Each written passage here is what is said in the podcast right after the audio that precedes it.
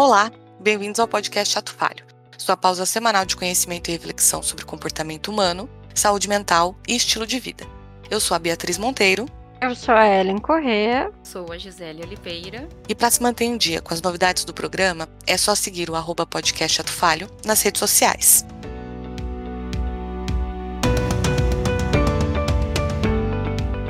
O polemicíssimo filósofo americano Dillus McCown disse: O invisível e o inexistente se parecem muito.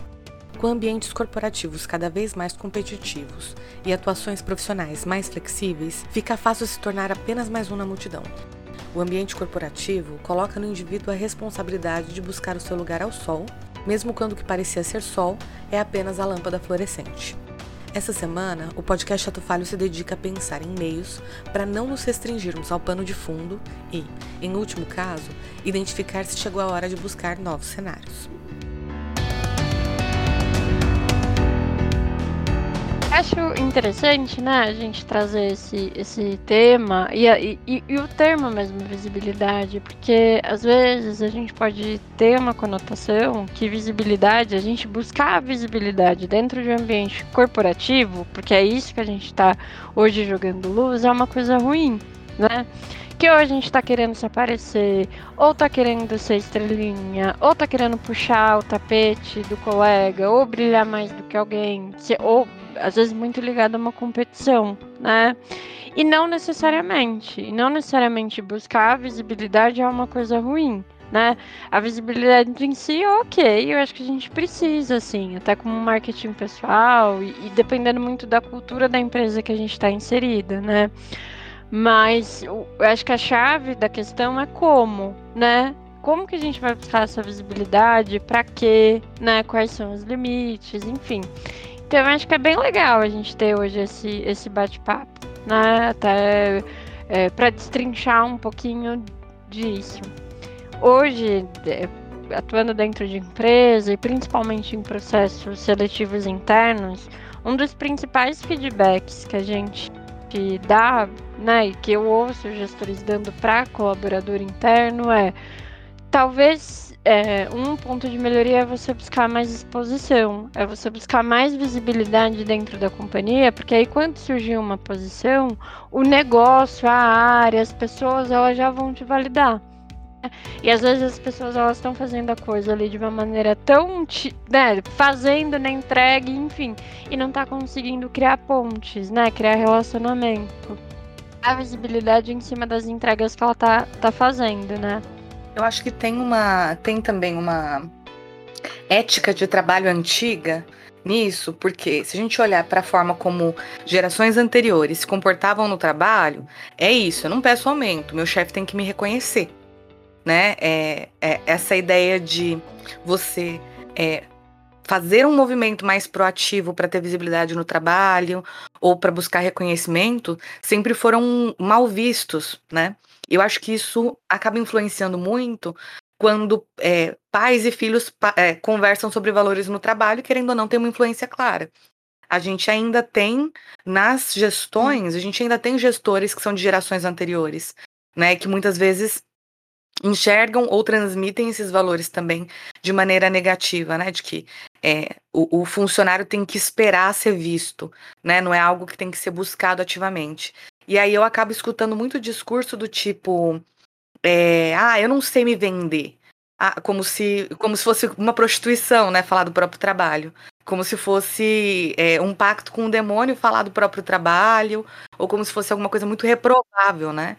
E não é, é assim, é proativamente buscar o, o, a visibilidade do próprio trabalho, né? Ah, tá. Opa! Quase como se tivesse um demérito nessa em, em divulgar o próprio trabalho, né? Porque se fosse tão bom assim, as pessoas viriam, né? E se a gente tá tendo que falar, putz, então não é tão bom assim, né? Exato. Tem tido, inclusive, um movimento bem feio, na minha opinião, né, nesse sentido, no mercado, que são algumas pessoas acabarem é, conseguindo uma certa visibilidade no próprio trabalho, porque conseguiu uma outra oportunidade, e aí, às vezes, a empresa acaba fazendo uma ação de retenção para que essa pessoa fique. Então. É... Leiloeiro, né? O leiloeiro de dentro é, da empresa Não quis usar esse termo, mas obrigada, é isso mesmo. dá mais? Dá mais? Olha, a outra empresa ali deu um, deu um. Ai, como é que fala? Quando você faz uma proposta em leilão, eu esqueci a palavra. Quem dá mais? Quem dá mais? Ai, não lembro também. Mas é isso, Remate? né? Sei lá. Não, arrematar é quando você ganha a proposta. Finaliza. É. É. Lance, lance, né? Lance, Quem dá o isso. maior lance? Quem dá o maior lance? Demorou, mas chegou. Ah, é é. a empresa A, a empresa B. Não, mas ali, ó, ali eu tenho home office integral, aqui eu tenho só um home office híbrido, aqui eu tenho que trabalhar presencial. E aí eu acho que as pessoas acabam, ao invés de exatamente isso, né? Conversar, é, é, se colocar, se posicionar para ter essa visibilidade dentro da empresa, acaba fazendo as coisas de uma maneira, na minha opinião, bem chula, na verdade, né? Porque isso não, não garante que você vá ter daqui a algum tempo um reconhecimento, né? É, é, de forma adequada, por exemplo. né? Então, todas as vezes que você precisar né, obter algum tipo de, é, de reconhecimento financeiro, enfim, posicionamento na empresa, você vai precisar buscar uma outra proposta no mercado para isso. É complicado. De chantagem emocional, né? Se você, se você não fizer o que eu quero, eu, eu vou embora. Bem, e te coloca, eu, pe- eu percebo, né? Uhum. Coloca também a pessoa na ausência de responsabilidade também sobre a própria imagem que ela coloca na empresa. É. Então, assim, é, é minha responsabilidade a empresa, é, né? Poxa, minha a carreira, responsabilidade da. É, exato. A empresa é importante que ela perceba, que ela reconheça, mas ok, mas é importante que eu também me mostre, que eu me posicione, que eu coloque quais são os meus interesses em relação a- ao tempo X que eu estou na empresa, em quanto tempo, qual é o posicionamento que eu também quero ter, e não ficar à espreita que a empresa visualize isso e reconheça, né? Acho que não, é- não é nem justo com, né, nessa relação de trabalho também. E aí fica na responsabilidade, tipo, ó, consegui algo aqui interessante, um trabalho para ser um, um- um, supervisor, um coordenador, e eu já tô pleiteando esse cargo aqui já faz algum tempo e não consegui. Aí vem um chefe às vezes e fala, né, mas eu nem sabia que você queria. né? De sabia que tinha essa questão. É, exatamente. Então, acho que base, né, também que a gente pretende também falar um pouquinho mais é a questão da comunicação também, né? Acho que ter uma comunicação clara dos objetivos, de onde você quer chegar, também faz muito parte disso. E ser dono disso, Uhum. né? Não esperar a Uhum. proposta de uma outra empresa para planejar a carreira, né? Eu já vi inúmeros casos da pessoa levar a carta proposta para de uma outra empresa para o próprio gestor e falar assim, você cobre, né? É, e ficar baseado nisso. Isso não fala sobre perspectiva de carreira, fala sobre essa ideia de leilão mesmo, né? É, e o quão estagnado também você fica esperando que o outro tenha uma ação, né? É. É, eu acho que assim, nada impede da gente continuar olhando o mercado, ouvindo o que o mercado tem para falar pra gente, né? Até a gente fez aquele episódio sobre empregabilidade, que eu acho que é super interessante nesse sentido. É, é importante a gente se testar, saber como a gente tá, tudo mais. Mas ao, mas ao mesmo tempo, né, a, a nossa carreira é nossa, eu que sou responsável para onde eu estou levando. E também para criar algumas condições para que isso aconteça. Óbvio que se eu estou numa organização que eu estou fazendo de tudo, estou agindo em cima de todos os feedbacks, e a, a companhia também não me abre portas, putz, vambora. Porque eu penso, quando a gente fala de visibilidade, ele é um tripé. É a pessoa, acho que o gestor dessa pessoa está muito envolvido e, e a companhia como um todo, né? Eu tenho que fazer minha parte, o meu gestor me guiar nesse sentido e a companhia também me dá espaço, né? É, eu acho que tem uma, uma responsabilidade aí faseada, né? É, e se eu também estou numa companhia que, putz, eu faço de tudo e ainda assim eu não, tô, eu não sou reconhecido, né? Eu não tenho esse espaço, vai embora mesmo, né? Agora, leiloar nunca é legal, porque você pode queimar a tua imagem tanto na companhia que você tá, quanto na companhia que você vai, né? Com certeza, exatamente. Uhum. Eu acho que no Brasil a gente também cresce, tem muito forte, né? Quem, quem não é visto não é lembrado, né? E, e a gente sabe que tem culturas organizacionais diferentes, que, putz, o relacionamento é primordial, né?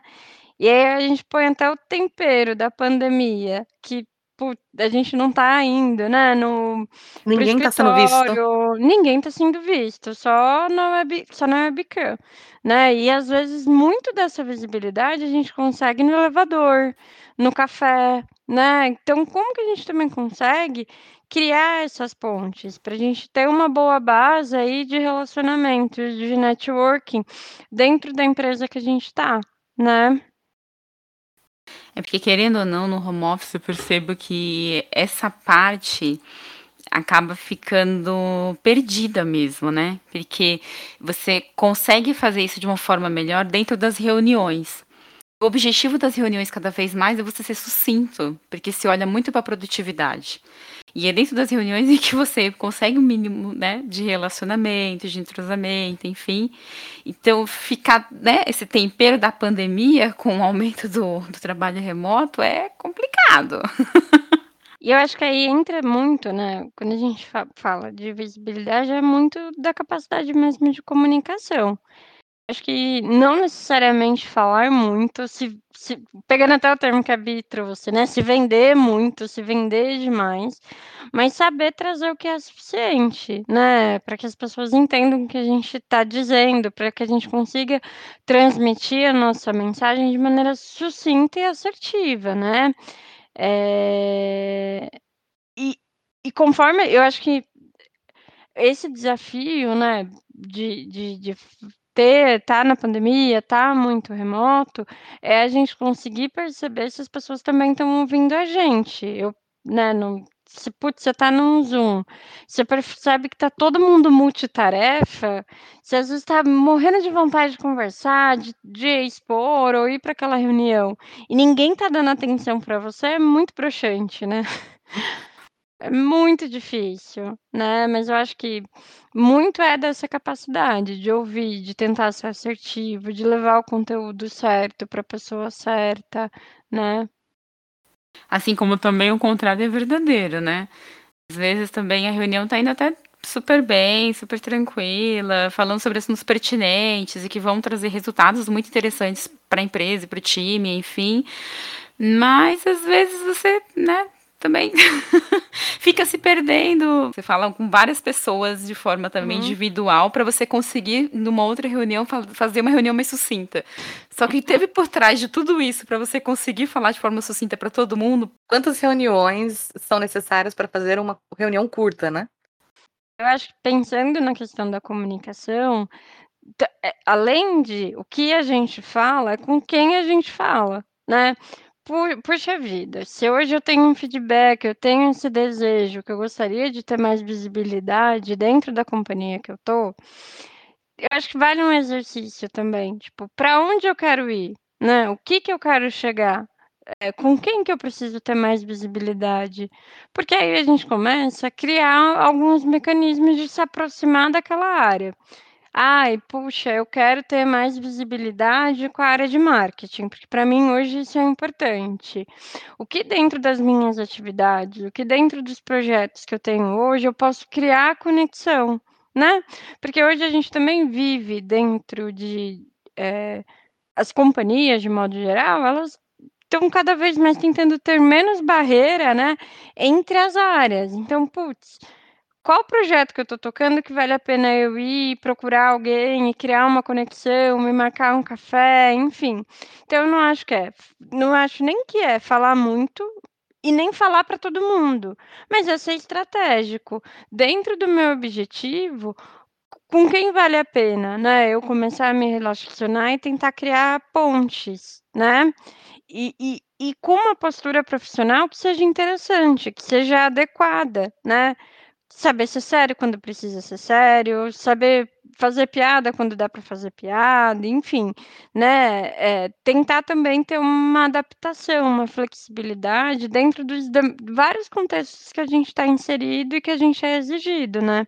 Conforme você estava falando, eu me lembrei de algumas de algumas situações em que e aí eu já já escutei, assim: "Ah, é, o meu relacionamento com o meu gestor não é dos mais positivos, portanto, eu reforço com os meus clientes internos, porque aí se meu chefe quiser me demitir, ele não vai ter argumento. Mas eu acho que ajuda. Não, você tem que fazer a manutenção é. dos. Exato. Tem que fazer a manutenção de todas as relações dentro do, da, das possibilidades, mas não escolher uma em detrimento da outra, né? Sim. E no final do dia, quem vai te mandar embora é o teu chefe. Seja como for, né? Quem a sua cabeça para. Quem pra... tem ali o poder, quem tá com a caneta na mão é o gestor direto, né? Exato. Exato. Mas eu, eu acho também que quem são os stakeholders, né? Como que é a tradução de stakeholder, Bi? Interessados. É porque não ah, tem, não tem uma palavra compatível em é, português. É, uma explicação, é, é um é. conceito, né? É um conceito. Ah, Aí você fala, que... os interessados, os principais interessados. eu acho que são, donos, eu, mas não é bem donos. É, eu acho que o stakeholder é, é, principalmente são as principais áreas que a gente tem interação, né? Então, sei lá, a área de marketing tem muita interação com a área comercial também tem muita interação com supply, enfim, né? Então, quando a gente fala de stakeholders, são as principais pessoas que a gente mais tem interação dentro da, da empresa. E eu acho que é fundamental a gente buscar ter visibilidade com essas pessoas. Teve, teve uma vez que eu estava conversando né, sobre. Eu acho que eu estava no processo de seleção tudo mais. E, e uma pessoa que eu admiro muito falou para mim, Ellen, quando alguém quer ser promovido, né, para um cargo, tudo mais, não é só o gestor dessa pessoa. O gestor tem que saber, né? Mas às vezes a área para onde essa pessoa quer ir também tem que saber, porque se surge a posição, você já deixa todo mundo ali no radar, né? E às vezes o negócio, a área, enfim, ela também vai validar isso né? Porque, putz, surge uma vaga, vamos supor. Todo mundo já aponta, ó, oh, fulano, fulano, fulano. E aí o negócio já valida isso. Eu acho que faz muito sentido. Eu acho que tem tudo a ver com visibilidade, né? E, porque, para mim, visibilidade também está muito ligada ao marketing pessoal. É, o marketing pessoal, ele faz parte dessa ela faz parte desses esforços que a gente faz de se apropriar da própria carreira, né? Dentre uhum. as, as, múltiplas ações que são necessárias para se responsabilizar pela pelo desenvolvimento de carreira, marketing pessoal é uma dessas coisas. E eu acho que para muita gente ainda, isso se hum. atrela a, a uma ideia do profissional ou liberal, do profissional autônomo, não necessariamente para o CLT, né? Para o cara que está dentro da empresa. E não, Marketing pessoal é, é, é a forma como você apresenta as suas potencialidades, né? Não é se vender, é apresentar a uhum. potencialidade, né? É que tem gente, aquelas, né? Que maldade. Tem gente que apresenta, apresenta tão bem, tão bem, tão bem esse marketing pessoal que a gente não precisa trabalhar tanto, né? Tem gente que só trabalha no marketing pessoal, não trabalha em mais só nada. Só trabalha no marketing pessoal. Sempre tem, e né? Dá Sempre certo. tem. Dá. E, e depende da companhia. Demora, né? Mas dá certo. Eu não sei o quanto essa pessoa vai conseguir se manter. Porque sempre vai, ela sempre vai depender muito de como, como ela consegue se relacionar. E às vezes, na hora do vamos ver, se é uma coisa mais apertada, essa pessoa não vai conseguir dar os pulos. Quando você vai olhar a carreira, talvez não tenha tanta profundidade, né? Mas, dependendo da, da empresa, às vezes mais vale você conseguir mais vale parecer ser do que ser de verdade, né? Sim, exato. Aí vai muito da, da empresa mesmo, né? Uhum. Cada empresa, né? Mas, Bi, você trouxe uma fala que eu acho muito interessante, né? É, e até pensando um pouco de gerações que conecta com, com, com o programa anterior, né? Quando a gente pensa até numa evolução de desenvolvimento dentro das organizações, durante muito tempo, treinamento, né, toda a parte de desenvolvimento humano dentro das empresas, ele estava muito ligado a uma questão de adequar aquele sujeito para o cargo, né? Então, sei lá, se eu trabalho dentro de um chão de fábrica, todo o trabalho de, de treinamento e desenvolvimento, algum tempo atrás, era tornar aquela pessoa o melhor operador de máquina, né? que ele consiga fazer as coisas de uma maneira eficaz, rápida, que siga todas as diretrizes de segurança do trabalho e tudo mais. Hoje, quando a gente pensa né, é, numa parte mais moderna de desenvolvimento é, pessoas dentro das companhias, além de adequar né, a pessoa, o indivíduo para aquele cargo, eu também começo a olhar potencial. Então, assim, aquela pessoa, ela quer ir para onde? Né? E como que a gente consegue desenvolver essas pessoas, né, gerar competência, pegar todo esse exponencial de capacidade, não só para adequar essa pessoa a esse cargo atual, mas para os próximos que ela pode trilhar, né? E, e, mais recentemente, o que a gente tem observado é que o discurso das companhias, principalmente dentro dessa área de, de desenvolvimento, é muito no sentido de que, poxa, a responsabilidade é do indivíduo, né? Quem é responsável pela própria carreira é o indivíduo. Para onde ele vai, como ele vai fazer, o que, que ele quer, né? E o gestor e a empresa, eles vão ser muito mais muito mais propiciar e dar a ferramenta para que essa pessoa consiga ir para onde faz mais sentido para ela. E óbvio, dentro de uma sociedade do capital, né, dentro de uma sociedade que o fim da empresa é a lucratividade, isso também tem que dar retorno para a empresa, né? Não adianta ir para uma área que, putz, não tem nenhuma lucratividade, não faz nenhum sentido para a empresa, né? Tanto que hoje grandes companhias é, ela não oferece mais curso no sentido, no sentido de, putz, você tem que fazer tal, tal, tal curso se você quer tal, tal cargo. Geralmente hoje são plataformas e aí tem uma série de, de, de possibilidades e a própria pessoa escolhe o que ela vai fazer. Talvez muito mais, olha, você tem que ter tantas horas de treinamento, mas você vai escolher o que você quiser, o que está mais amarrado com o seu plano de desenvolvimento individual. Então, é, a lógica hoje está sendo muito mais assim, putz, você é protagonista, você é responsável e a companhia está aqui muito mais para te auxiliar a chegar lá. Mas lembra, coleguinha, né, que aqui a gente está dentro de uma questão de lucratividade. Independente para onde você quiser ir, também tem que trazer lucro para a companhia, senão tá fora, né? E aí, né, eu acho que Cada vez mais e tem uma frase que eu odeio, eu acho insuportável, que é pensar fora da caixa.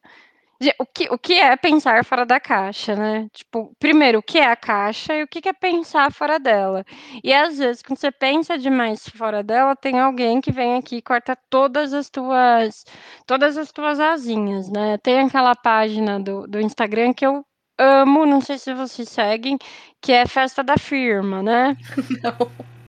Não. Eu vou mandar, gente, é muito bom. Acho que dá até pra, pra pôr lá depois de diquinha, né? E, e é, uma, é, é, uma página no Instagram de meme. De meme de, só de coisas organizacionais, né? E aí, de, de vez em sempre, tem lá uns memes muito ligados às questões de diversidade, de pensar fora da caixa, né? E aí, às vezes, tipo, são todos os Power Rangers amarelos na foto, e aí falando assim, mais um processo de seleção que buscava diversidade, sabe? Que no final eles sempre contratam a mesma coisa, né? Como chama a página? Festa da firma? Festa da firma. É eu não tô bom, achando. Gente. Eu vou mandar, eu mando já para vocês. E aí, e eu acho que é muito isso. Quando a empresa vem com essa, ah, pensar diferente, pensar diferente, mas pensar diferente dentro do padrão que a empresa quer que você pense. Mas essa questão de criatividade, inovação, ela também pode estar muito ligada a essa questão de visibilidade, no sentido de que quando a empresa, né, a área, enfim, vem com uma coisa que é diferente, um pouco mais disruptível, se a gente conseguir de alguma maneira mostrar disponibilidade, isso pode, tipo, ser um, né, se adaptar logo àquela situação de alguma maneira, em vez de ficar sendo parte, entre aspas, bem grande do problema, tentar ser parte da solução, eu acho que isso dá uma visibilidade muito positiva, né? Porque depois, além de você ter absorvido aquilo, você também vai ser, é, pode ser um promotor daquilo que é novo, que a companhia está fazendo, e aí pode gerar uma coisa positiva tem uma pessoa muito próxima a mim, né, que é, que veio me contar uma situação que ilustra um pouco isso. A, a, a área dessa pessoa usava um sistema X. A pessoa de contábil, enfim. Né? E aí usava um sistema X. E aí a empresa decidiu trazer um que era mais novo, que tinha uma outra carinha e tudo mais, enfim, até porque o antigo já estava ficando um pouco mais velho, não era mais o que o, o mercado utilizava. E aí todo mundo da todo mundo do, do time só tinha reclamação para fazer, porque era ruim. Aí pareceu o muro de lamentações de Israel, assim, só tinha coisa ruim, só nananana. E aí essa pessoa falou para mim, putz, eu vou ver o que, que tem de bom nesse sistema, porque se o mercado está usando, deve ter alguma coisa que faz sentido. E aí essa pessoa foi foi atrás de network antigo, trocar uma ideia com algumas pessoas que já usavam o sistema, tal, conseguiu ver algumas coisas que eram legais, algumas funções novas. E aí ela conseguiu uma puta exposição, uma puta visibilidade positiva, porque ela começou a entender como funcionava o sistema novo e dar um monte de dica pra galera, sabe? E isso foi legal. No final do dia deu uma exposição positiva, porque em vez de ficar reclamando, fazendo parte, porque, putz, o sistema já não ia voltar mesmo. Vocês engole o choro e tenta, né, tenta ver algum lado que seja interessante, enfim, isso deu uma uma visibilidade positiva para essa pessoa, né?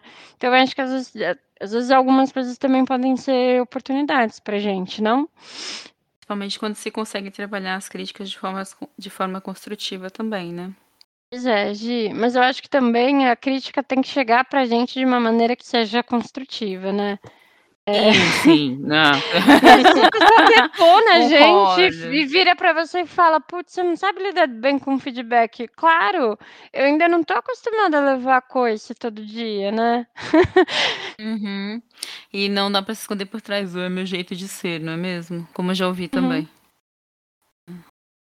Eu acho que feedback meio mula sem cabeça, assim, que ah, você precisa, você precisa ser mais engajado. Mas no quê? Mas como? Ah, você precisa é... É, se comunicar melhor. Mas o que tem de errado com a minha comunicação, etc. É, é crítica que não tem formato, né? É só, é, é, aí é coice mesmo, né? Assim, não tem, não tem função nenhuma. Uhum. Uhum. Verdade, Bi. Eu acho que o, o bom feedback é quando é pautado também em exemplo. Sei lá, um, um feedback que seria interessante em relação à comunicação. Olha, eu acho que você tem oportunidade ainda, dentro da tua comunicação, de se desenvolver. Por exemplo, quando eu te vi na reunião do dia X, eu acho que você conseguiu prender todo mundo, mas era, você poderia ter sido um pouco mais assertiva, dentro de tal e tal ponto. Então fica a minha sugestão, né? De um jeito mais doce, sem falar que a pessoa não sabe se comunicar e trazendo algum exemplo de algum dia para ilustrar aquilo, né? Senão você fica com, você faz o quê com aquela, com aquela informação? Leva para terapia e chora, né? Porque se não, se a pessoa não consegue dar um exemplo e falar o que ela espera das próximas vezes, vai ficar bem difícil, né? Eu já vi alguns casos em que a, quando a evidência é fraca, também não é feedback baseado em evidência, né? Então, aquela uma vez em que teve um comportamento X, uhum. aquela uma vez uhum. demonstrou característica Y, também não é feedback por evidência, também não, não, não acrescenta nada né? Mais relacionado com você não saber lidar com isso, né? É. é, é não, um, um, ela recebeu, ela teve uma fração da pontuação dela na avaliação de desempenho reduzida, né? Porque falaram que ela é, não sabia negociar as coisas. E ela perguntou, mas do que, que vocês estão falando, etc. E citaram uma vez em que é, a pessoa com quem ela estava negociando é uma pessoa particularmente difícil, né? Já tinha, assim, uma vez ela não conseguiu negociar, não conseguiu apresentar, alguma coisa assim. E aí é, reduziram a pontuação dela em função de uma vez. Então, é, feedback baseado em. É, feedback baseado em uma evidência, em uma evidência que não se comprova como padrão de comportamento, é, sei lá, para mim não é uhum. feedback, né? É, e que na verdade, quando você fala, eu fico com a sensação que quem deveria ter levado o feedback era a pessoa com que ela estava negociando, né? É. é Pô, talvez é. o problema estava muito mais na pessoa que ela estava negociando, que provavelmente é alguém que as pessoas já sabem que é mais difícil do que necessariamente com ela.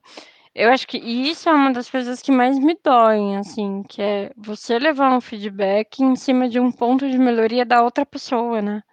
Sim. Pô, isso pra mim é, Sim, é muito penso. doloroso. Me dói, me machuca, faz dodói. Não, e mostra, e mostra o nível de miopia em relação a, a pessoas, né? É, É. Mostra a, a incapacidade de, de observar comportamento. É, às vezes, tem, tem feedbacks que eu ouço de paciente ou de pessoas da minha vida pessoal, que a impressão que eu tenho é que assim, ó, eu vou falar isso daqui só para não dizer que não teve crítica. Mas você Uhum. vê que nem os elogios, nem os pontos de melhoria são, são muito firmes. É tudo meio gasoso, meio que Uhum. é, é Fluff, algo. né? É, é uma coisa meio. Ah, meio que parece, meio que é um clima, mas não é baseado em nada. Né? E assim, se é. Se não há nada para ser dito, particularmente de bom nem de ruim, a gente tem que rever o olhar para essas Uhum. coisas, né? Existe algo de enfraquecido na forma como é, na forma como a pessoa, como o gestor tem visto os funcionários, ou não tem Uhum. bons critérios e assim por diante, né? Eu acho que um ponto também, quando a gente pensa eh, em invisibilidade, e eu acho que vai um pouco até eh, dentro da conotação da própria palavra, que às vezes a, que visibilidade está associado a se aparecer, né? A querer ser estrelinha, a, a em toda a toda reunião ter que falar alguma coisa, por mais que tipo não faça muito sentido, ou tentar pegar mérito de outras pessoas e não dar o reconhecimento correto, né? Que eu acho que tem sim esse prisma, né? Nem toda visibilidade, e aí você consegue a visibilidade, mas nem toda visibilidade é positiva, né?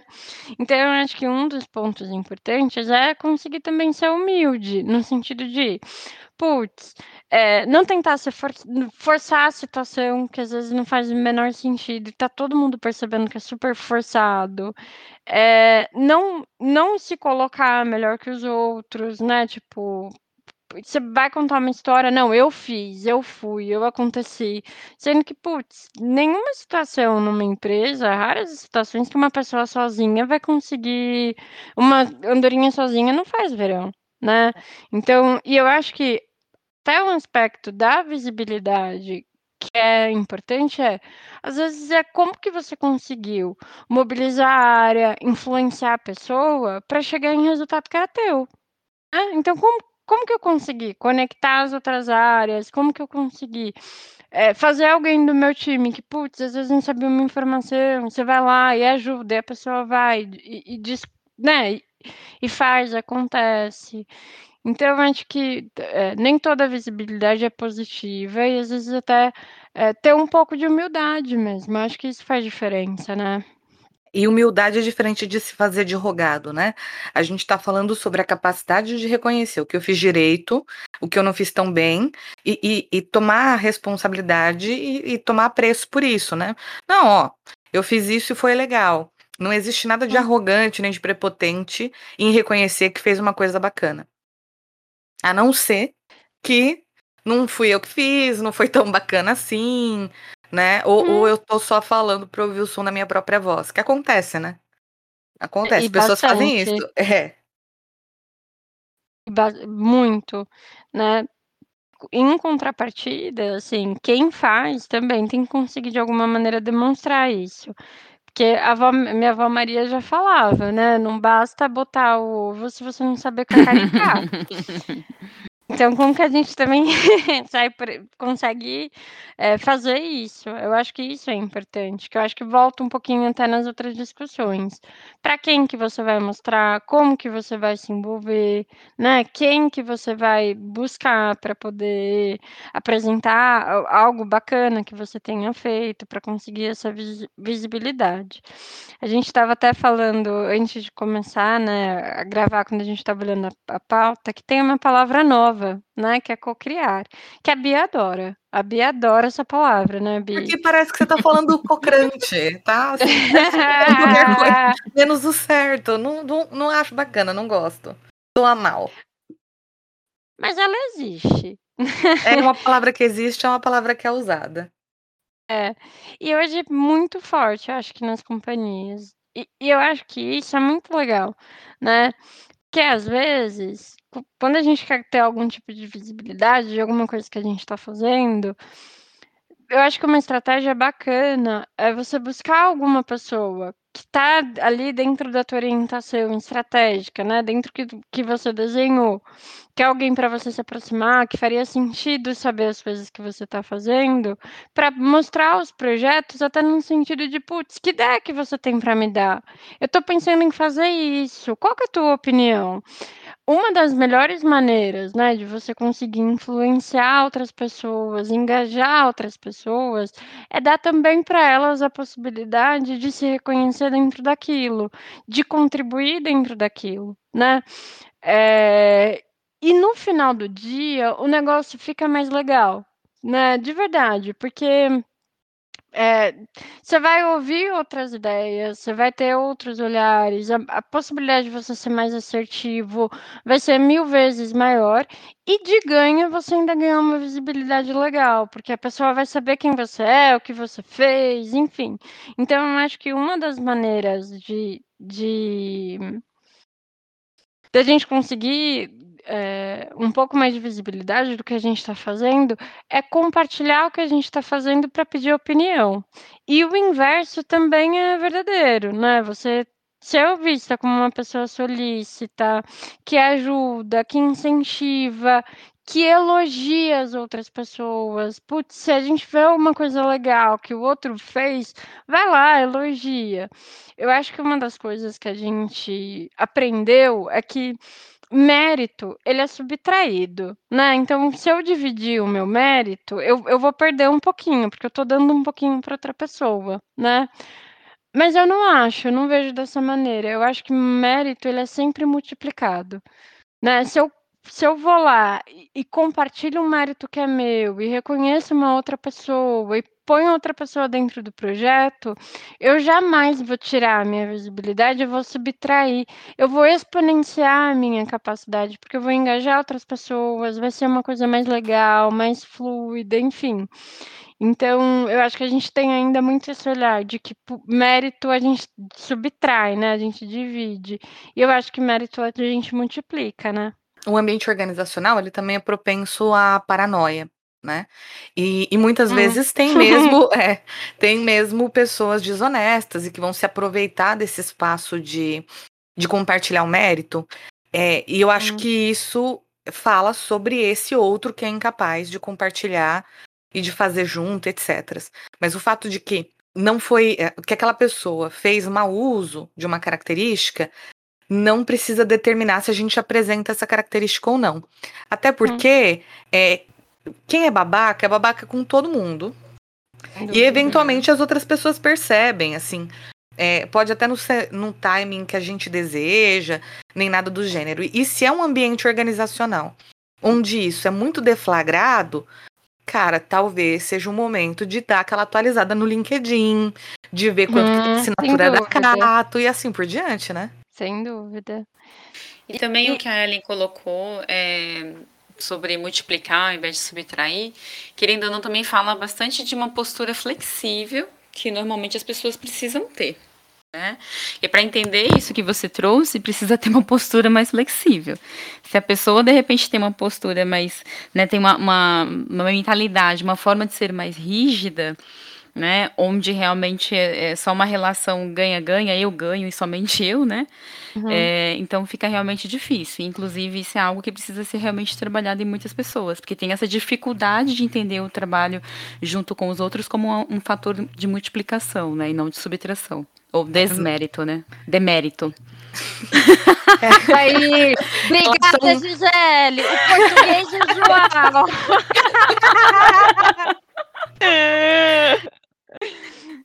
Ai, ai, relação ganha-ganha que um ganha duas vezes, né? Bacana. É, Mas, exatamente. eu achei muito, muito pertinente, muito bonita a tua fala, né? Porque uhum. eu acho que é isso também. Como que é o olhar que a gente tem para a vida, né? E, e, quando a gente fala muito de controle, e se isso é muito exacerbado, vai para terapia vai fazer bem, né? E até falando, até, só um, um parênteses, até falando sobre crença, eu acho que tem algumas coisas que são resquícios de, de coisas muito antigas que acabam afetando as pessoas nesse sentido. Eu vejo hum. mais com pessoas que foram tímidas, né? É, hum. se, eu não sei se vocês têm essa, essa. Vocês já viram isso? Vocês têm essa impressão também. Mas essa ideia de que. É, essa ideia do tímido que se ressente do extrovertido. E aí, isso no ambiente organizacional é, é uma desvalorização intensificada do outro que é capaz de hum. apresentar o próprio trabalho de maneira mais tranquila, né, sem tanto sofrimento. E de ver, ah lá, fulano é político, fulano, ele fica hum. lá se mostrando que não sei o quê, né? É, e até com uma maneira defensiva de não se desafiar a apresentar o próprio trabalho. Super. Uhum. Isso é, é isso é, é meio adolescente, né? Olha lá, eu... ela, ela com a barriga de fora, olha lá, que não sei o que mostrando. É muito adolescente. Tem né? tanquinho, não é? não é mesmo? Exatamente. Então, não sei se vocês também acham isso.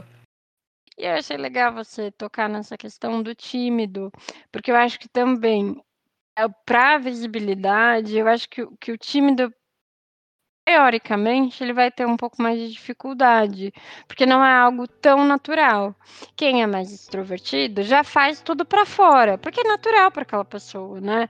E para quem é mais introvertido e ainda é tímido, isso pode ser duas vezes mais difícil, não?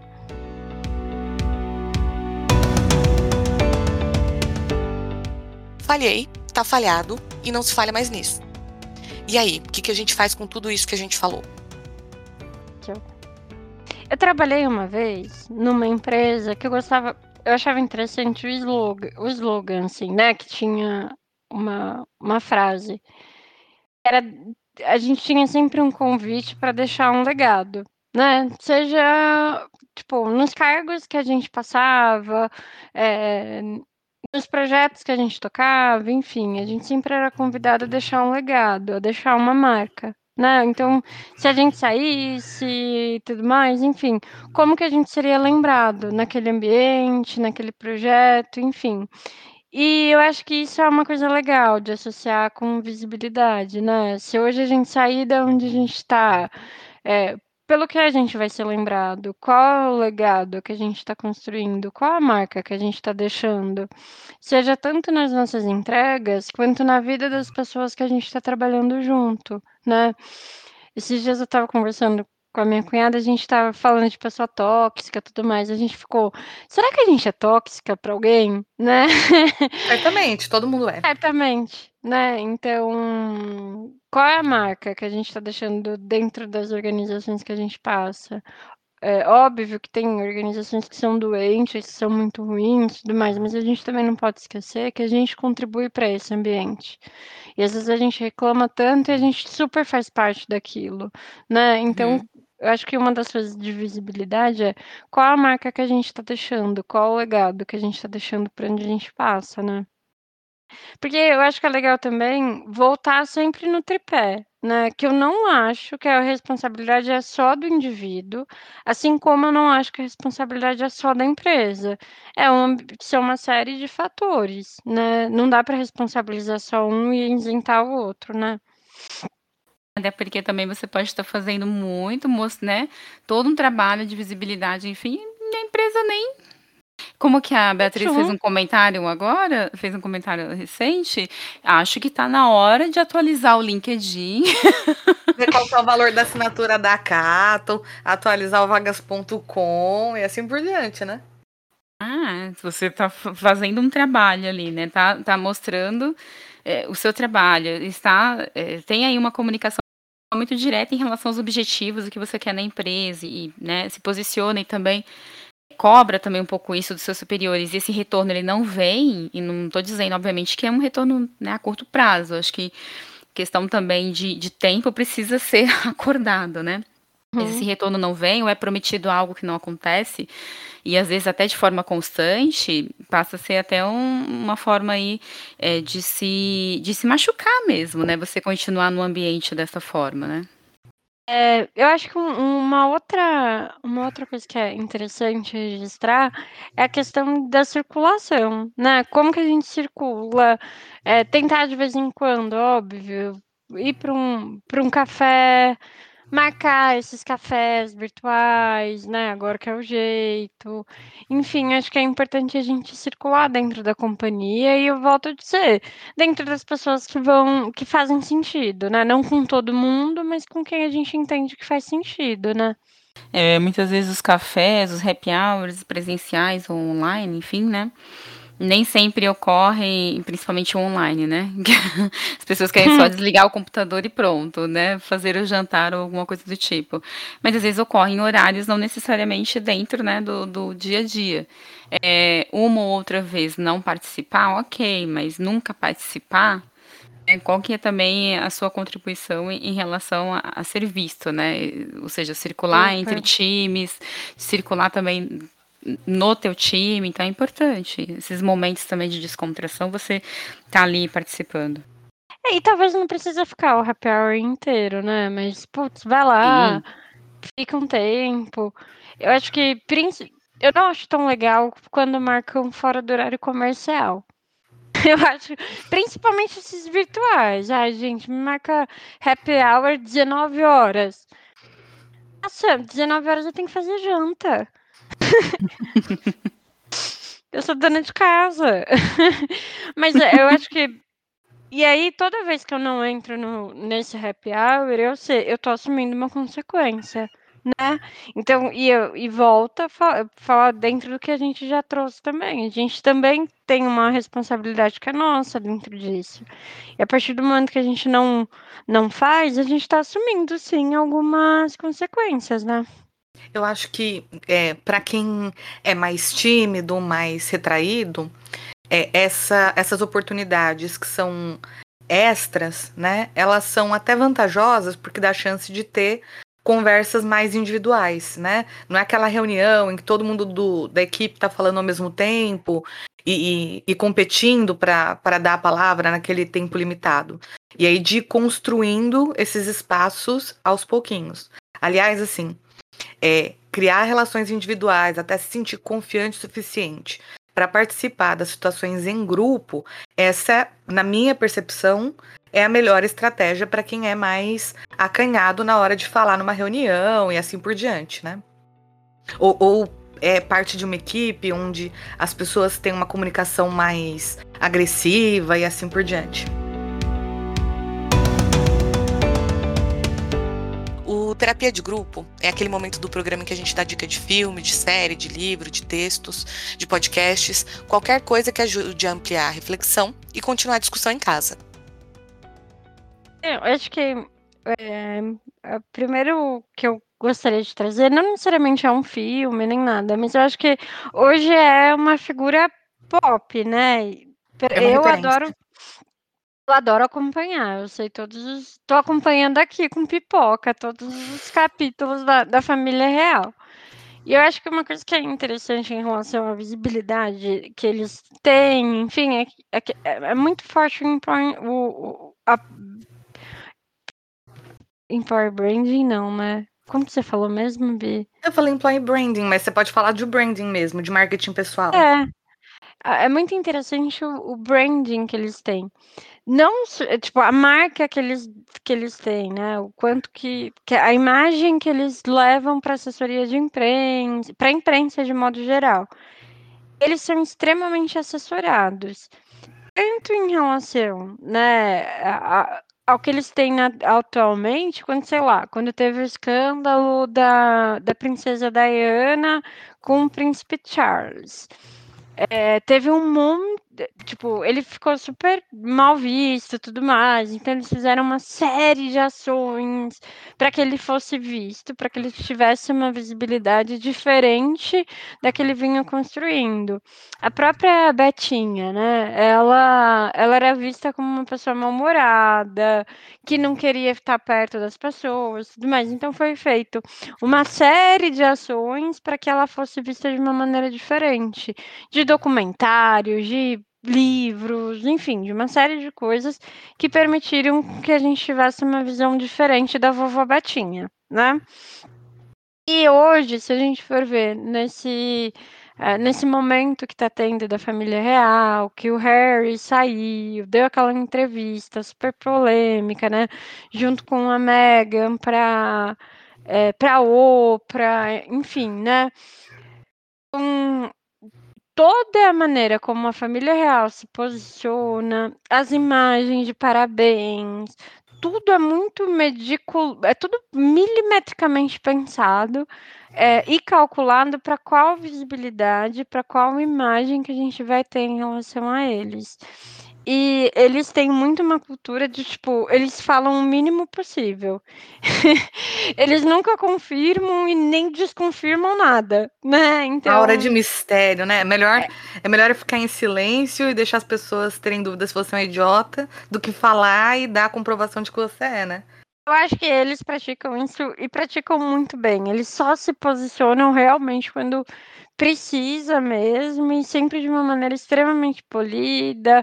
Por isso que eles não têm Instagram, eles não têm redes é, pessoais, né? Eles têm tudo deles é, é, é realmente pela institution, né? É tudo é, pela firma mesmo, enfim.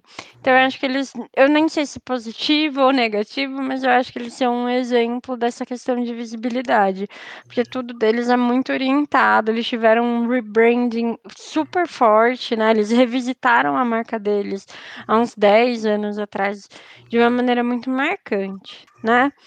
E eu acho que um, uma outra uma outra dica, enfim, até para ilustrar um pouco, e nem a dica para assistir, porque eu acho que é, é, muito longo, né? Que é o Grey's Anatomy.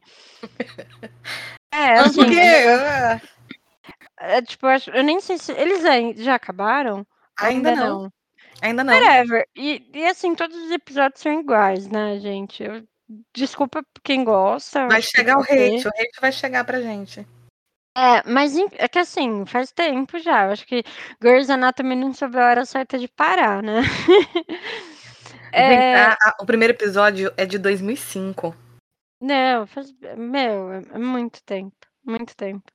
E eu, na verdade, eu assisti as, as primeiras temporadas, eu acho que as cinco primeiras. Uh, e, e, e, pensando em visibilidade, eu acho que a série ela não tem nenhuma preocupação de traduzir efetivamente o que acontece numa rotina médica, né?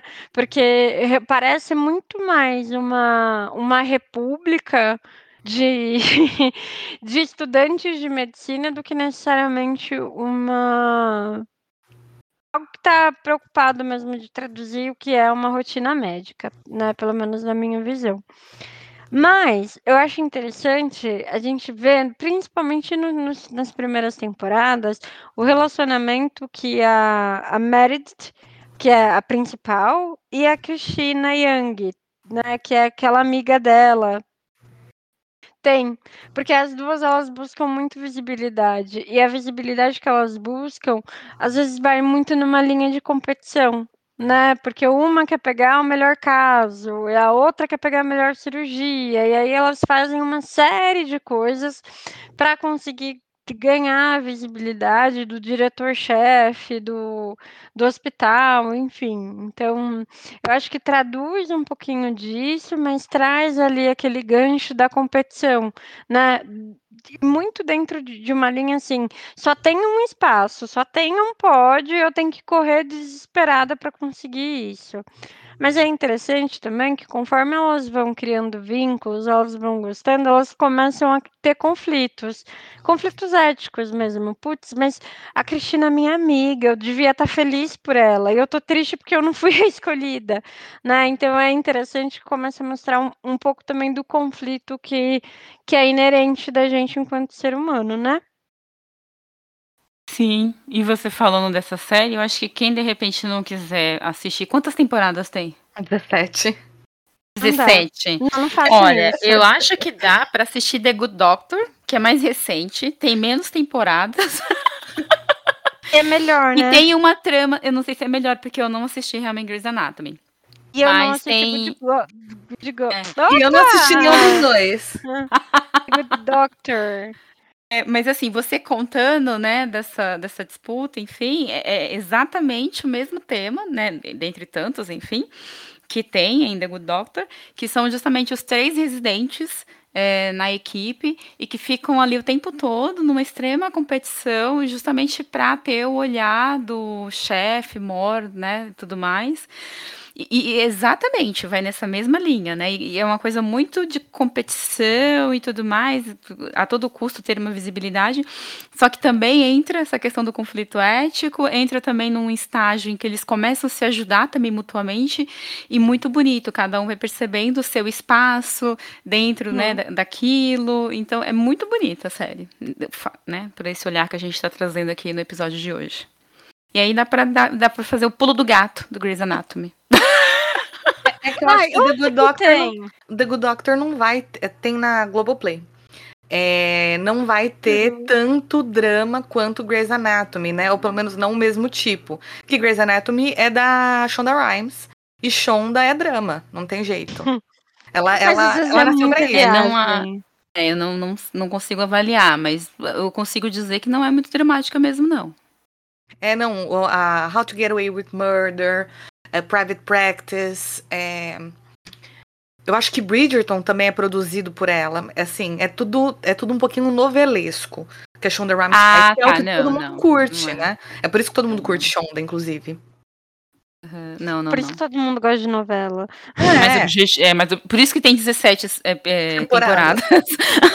tem gente que morre, tem gente que volta, e tem gente que isso. Eu acho que a Meredith Aí Graham avião é... que cai, é, gente. Eu acho que a Meredith não é nem mais a principal nesse momento da série. Não tenho certeza se ela é a principal. Mas eu não sei, eu só hum. assisti hum. uma temporada e meia, né? Não sou a melhor pessoa para opinar sobre Grey's Anatomy, que não é meu, meu estilo de série. Eu acho que eu devo ter visto, eu acho que de tanto alguém comentar há muito tempo, né? Porque há muito tempo as pessoas comentam sobre. Acho que eu devo ter tentado ver um ou dois episódios. Eu falei, ai, não, isso não, não faz muito sentido para mim.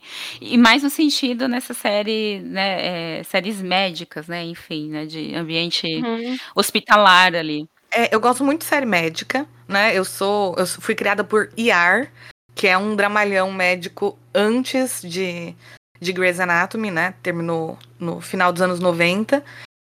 É, é que eu tenho, assim, eu, eu costumo não gostar tanto. Eu a mesma coisa com How to Get Away with Murder, a mesma coisa com Private Practice. Nenhuma dessas séries me pegou muito, não. Hum. É, eu acho que é hum. pelo, pelo, pelo drama, drama, porque todo mundo sofre muito, né? muito sofrimento.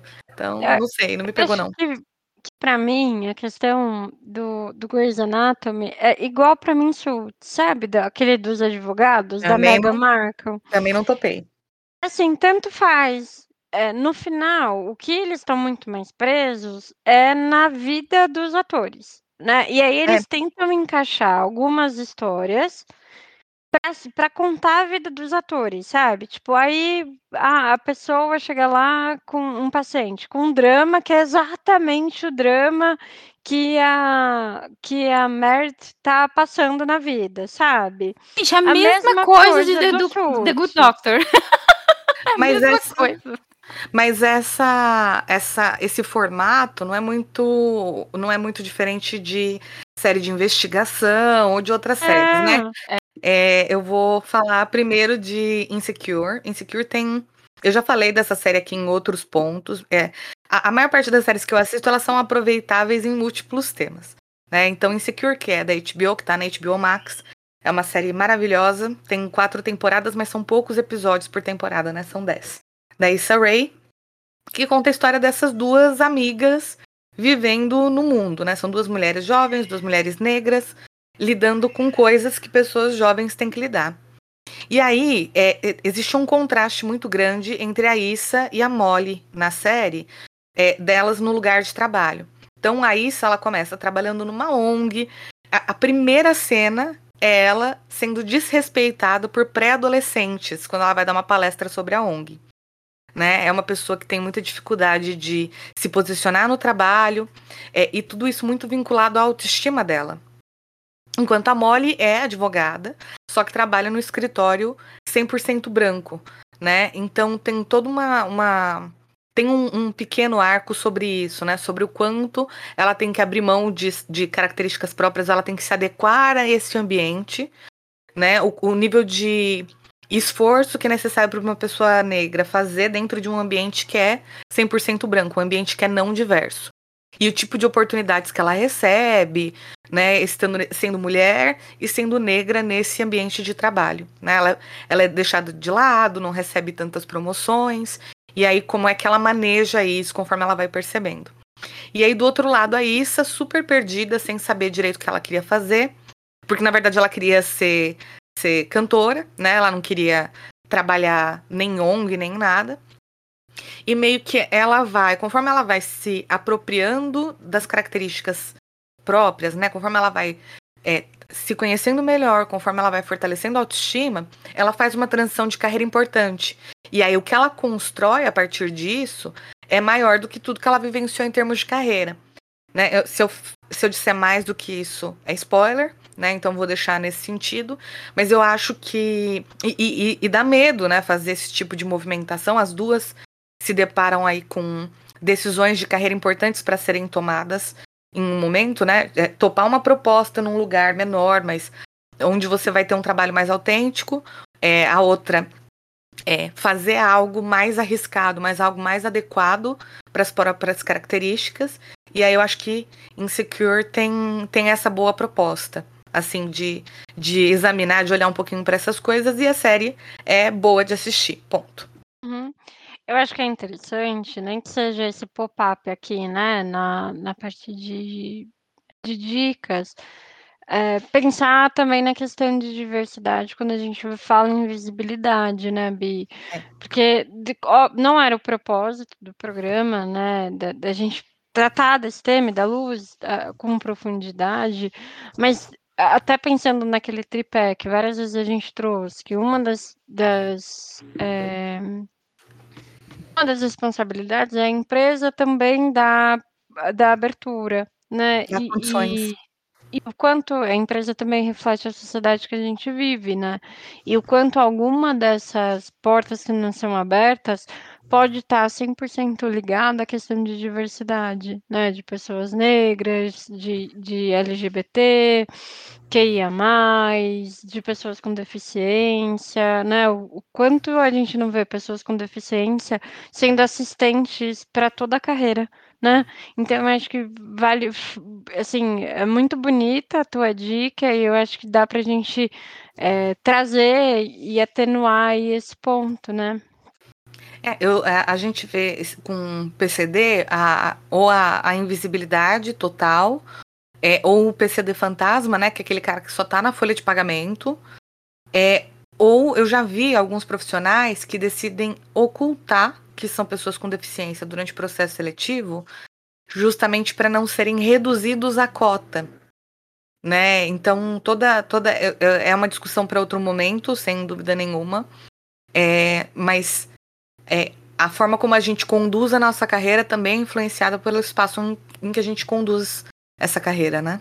A outra, a outra dica, a outra dica que eu trago é Shrill. Essa é uma série que acabou de chegar no Brasil, né? Ela tem três temporadas, ela é da Hulu e agora chegou também na, na HBO Max, que conta a história da Anne. O foco não é necessariamente a vida é, ou só a vida profissional dela. Então, ela é uma mulher gorda é que tem todas. Tem uma, eu acho que eu já falei sobre essa série também no episódio sobre aparência.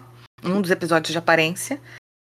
É, ela, é, ela e as escolhas que ela faz, ela nos relacionamentos que ela tem com outras pessoas, né? A, a descoberta da própria imagem e etc. Mas tem um, um aspecto profissional importante que é, é o fato, é, a autoestima dela também é atrelada com esse posicionamento no trabalho, é, deixando ela sempre numa posição é, inferior né, em relação aos outros colegas. E aí acontece ali uma situação em que ela é constrangida pelo fato dela ser gorda. E ela vai, ela é jornalista, e ela vai e ela escreve um artigo sobre isso. E a partir disso, ela não consegue manejar muito bem né, as consequências desse, desse artigo, tanto na vida pessoal dela, porque ela recebe muito hate, tanto é, é, quanto por parte desse, do, do dono da revista onde ela trabalha, que é um cara que tem uma série de preconceitos, é, uma série de, de é, percepções gordofóbicas. E aí, conforme a, ela volta a trabalhar nesse lugar, tem uma série de mudanças, etc. Mas conforme o tempo vai passando, ela vai sendo encurralada neste lugar de. É, nesse lugar monotemático de a pessoa que está ali só para falar de um determinado assunto. Né? Então ela tem a vida profissional dela reduzida a um tema que ela abordou que era importante, mas não é, é não é permitido espaço para que ela fale sobre mais nada. E quando é dado espaço, né, que ela exige esse espaço, ela faz algumas besteiras porque ela se precipita. Né? Eu acho o Shrill uma uma série legal de trazer aqui, quando a gente fala de visibilidade no trabalho, porque não é só exigir visibilidade do trabalho, sem é, que a gente tenha clareza de quais são os nossos recursos, sem ter clareza de quais são as consequências das nossas escolhas, e até, é, mas também não se deixar ser colocado nesse lugar restrito de é, nesse lugar é, em que a gente é colocado muitas vezes, que não é necessariamente o lugar que a gente escolheu. Tem esse momento importante que ela toma as rédeas da própria carreira, ali no, no começo da série, mas isso é um, é um esforço que ela vai ter que refazer e que ela vai ter que repensar como fazer ao longo de toda a trajetória profissional dela. E essa é uma realidade para todos nós, né? A gente, a gente quer lugares, nem sempre a gente está pronto para esses lugares e a gente é, tem que se apropriar desses lugares de maneiras diferentes conforme o nosso nível de maturidade. Então, por isso que eu resolvi trazer Shrill também. Ô, Ellen, falta você falar da arroba. Eu? É do. O, Todo mundo vai ficar curioso qual que é a arroba. Uhum. Inclusive eu. Ah, deixa eu falar, deixa eu achar aqui. Gente, é arroba festa da firma. Tudo junto, com ponto, com underline, o que, que tem? Festa da firma. É o cara lá do. Ah, é o Ai, Michael. Agora The apareceu. Office. Quando você põe tudo É. junto, aparece. Ah, tá. Nossa, eu Separado não bastante tava design. aparecendo nada. É, então vamos lá, gente. O arroba é arroba festa da firma, tudo junto. Isso.